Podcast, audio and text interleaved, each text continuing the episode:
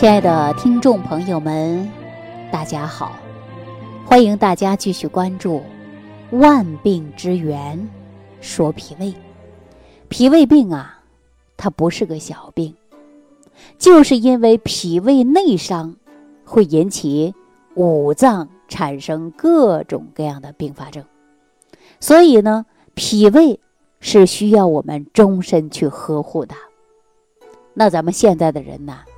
因为生活作息习惯啊，饮食习惯和过去相比起来呀，发生了很大的变化。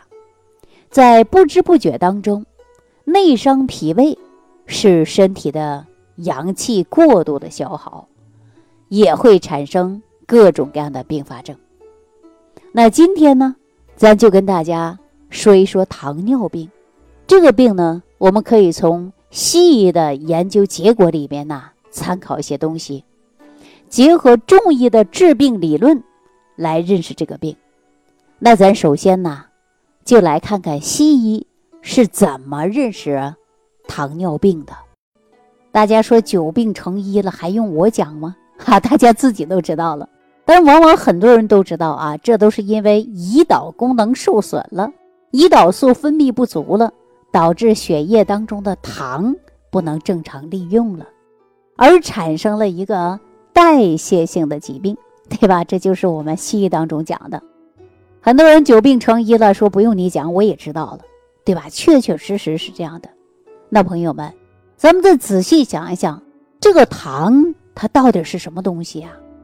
它在我们体内发挥着什么样的作用呢？首先，我告诉大家，糖的作用啊。是给人体提供的是能量，比如说我们有的人低血糖了，有什么反应啊？大家有没有低血糖过？比如说你一天多没吃饭，你突然低血糖了，哎呦，头也晕，脚也软，浑身也无力，是不是啊？那能量又是什么呢？对吧？能量就是啊，能使人体活着，能运动，能进行啊一切的生活，对吧？那你说你低血糖了，你头晕目眩的。浑身没有力气的，啊，那你说能活着吗？能生活了吗？那这就是病态了，是不是啊？那咱们再仔细想一想啊，西医所说这个能量，是不是跟我们中医讲到的气很相似啊？对吧？那你看我们看不到气，摸不到气，但是实实在在存在着。大家，你说我们空气你能看到吗？不能。但是你每天呼吸的是不是这个气呀？如果没有气了呢，人就会憋闷死，是不是啊？那有能量人就能活着，没有了，啊，那人呐就会结束生命了，对不对？人能量足了就健康了，能量不足人就是什么呀？生病了吧，对不对？可能啊，大家以前呢没往这方面想过啊，只要你一想一想，哎，你说我说的是不是这样？大家觉得是不是啊？可能很多人仔细一琢磨，还真的是这么回事儿，是不是啊？那接下来呀，哎，咱们再好好来了解一下这个中西医的结合啊，对比着，咱们共同啊来探讨一下啊，大家说是不是这么回事儿？你看西医所说这个能量，在某种程度上来讲，我们可以理解它就是咱们中医所说的气，最起码可以认为。是气的一部分功能，大家说是不是这个道理？那糖尿病的人问题在哪儿呢？在于糖不能转化为能量，也就是说呀，糖尿病的人缺乏的就是能量。在中医说来呀，就是气虚。那气又从哪儿来的呢？那坚持收听咱节目的朋友都知道，脾的运化。五谷之精微而来，那气虚的原因是不是就是因为脾胃虚弱呢？脾胃虚弱导致的是不是气虚呢？那这个糖尿病的根源呐，跟脾胃虚弱有没有关系啊？我这样一说，大家仔细的想一想啊。如果说有糖尿病的人呢，你再对照一下。所以说，糖尿病啊，在过去的古医书当中啊，它有这样的一个名字，叫什么呢？叫三消症。这个病啊，说的就是糖尿病，而且呢，也是属于三焦病。那这个病啊，是有三个地方啊消减了，功能不行了，就是功能弱了。大家说哪三个地方知道吗？说的就是上、中、下三焦。三焦涵盖了人的整体上半身呐，里面所有的东西，所有的脏腑，全都是功能消减了，所以呢叫三消症，也就是我们现在说的糖尿病啊。三消症这个词儿啊是很古老了，那现在的中医把这个病啊就叫做消渴症啊。我们这一说消渴症啊，大家都觉得很熟悉了。因为很多人都知道，糖尿病人在发现的初期啊，都会吃一些呀这个消渴丸儿，哈，是不是啊？西医啊原认为啊，糖尿病就是营养过剩的啊富贵病，但现在人呢逐渐也认识到了，这个病啊就是营养不良啊，很多种微量元素的缺乏，使糖的代谢不能完成，而且造成的这种病。那为什么糖尿病的人吃饭不及时？会出现低血糖现象的，其实从本质上来讲啊，就是正气不足、营养不良。那现在呀，连西医都认识到了，糖尿病呢是一种缺乏，是虚病。你看我们现在啊，还有很多中医呀，认为这个病呢就是因为热啊，所以说用药的时候啊，你就能看到用的都是苦寒的药，比如说黄连、啊黄芩、啊大黄等等。都是苦寒之类的药来降糖。有一次呢，我看电视啊，某一个卫视的养生节目啊，一个很著名的这个中医啊，这个我不说他是谁啊，但是他在讲糖尿病的时候啊，都是说因为火，所以说要降火。其实啊，就这样的糖尿病啊，在治疗的理论上，我认为啊不太理想 啊，为什么呢？因为我们食疗研究院的大夫在治疗糖尿病的过程中啊，都是从健脾胃开始的，通过了补虚的思路啊，制定了治疗方案，比如以山楂为君啊，先开胃，然后呢用茯苓山药来健脾，再加上薏米、玉竹、葛根等等来调和。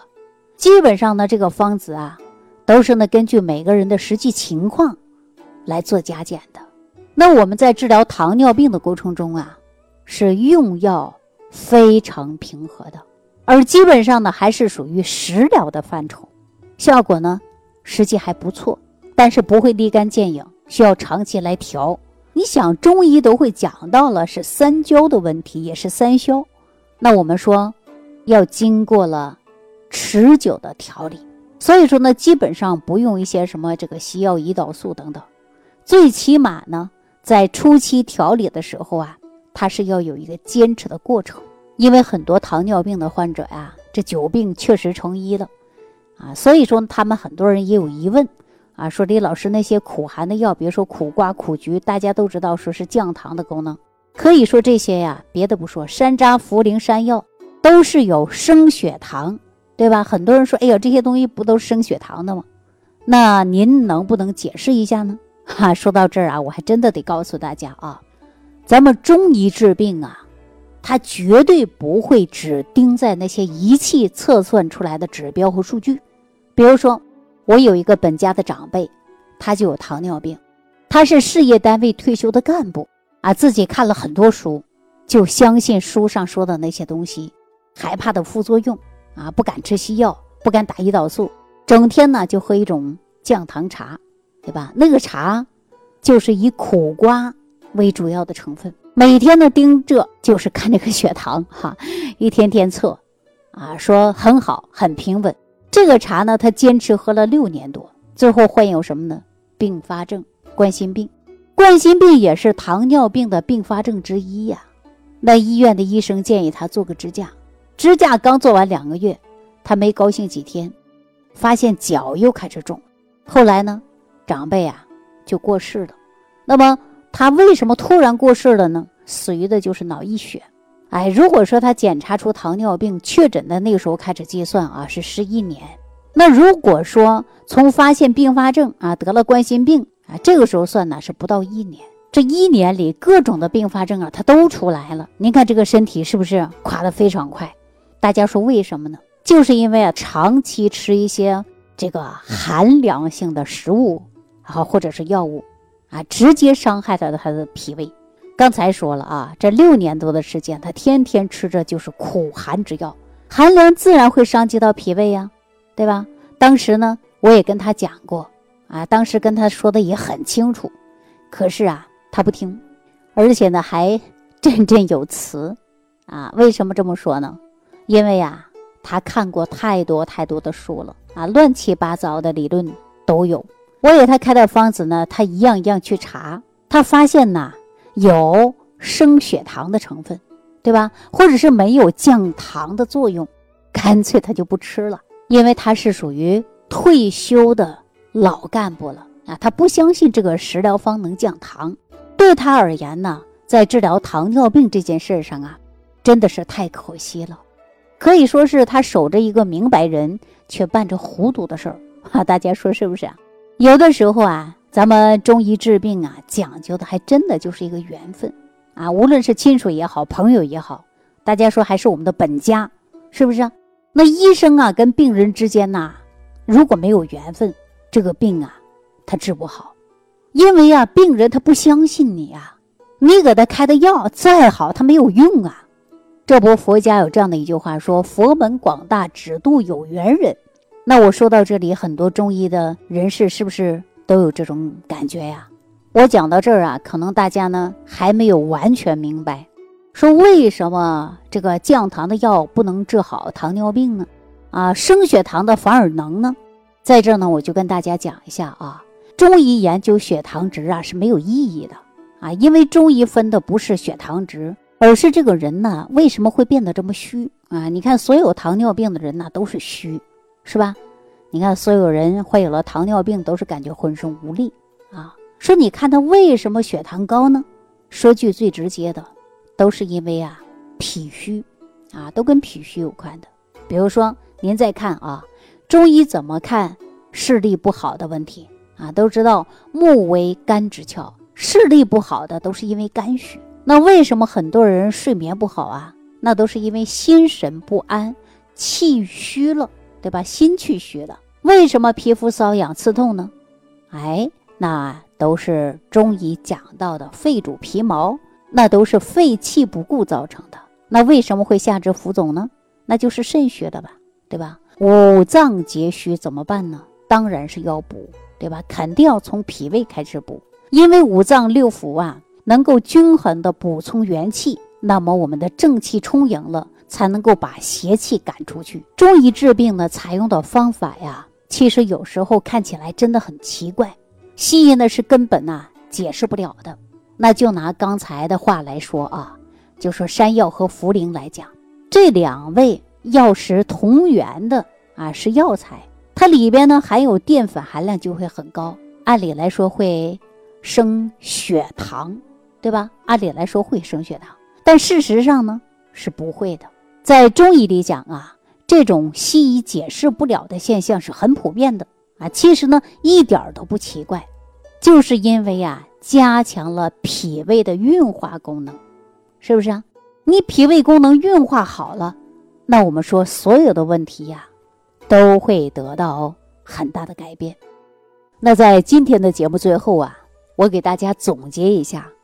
啊，说现在的医学来看呢，脾呢是消化吸收、营养代谢功能的主要一个综合功能系统。很多医生呢，通过运用健脾的方法，已经在治疗糖尿病方面呢获得了成功的尝试。中医治病啊，重视的就是整体。糖尿病呢，从脾论治啊，正是属于整体观念的要求。那我们很多人呢重视脾胃来调理糖尿病，那么其实啊，从脾胃来调理，那么起到的作用还是非常大的。好了，那朋友们，以前呢我们只知道糖尿病啊，并且呢和糖尿病的并发症，实际呢糖尿病啊说不可怕，可怕的就是它的并发症。那今天我们通过讲解糖尿病。就是为了让大家明白，脾胃病呢，它不是小病，糖尿病呢可以算是脾胃病的一个并发症。要想解决糖尿病，那么我们应该从脾胃来开始。那糖尿病呢，既然被大家说是终身病了，那同样调脾胃、呵护脾胃也是我们终身要养护了。好了，朋友们，那今天呢话题啊就跟大家先聊到这儿。下期节目当中呢，我们跟大家聊聊高血压，看看这个被现代人躲之不及的高血压和脾之间又有着什么样的关系。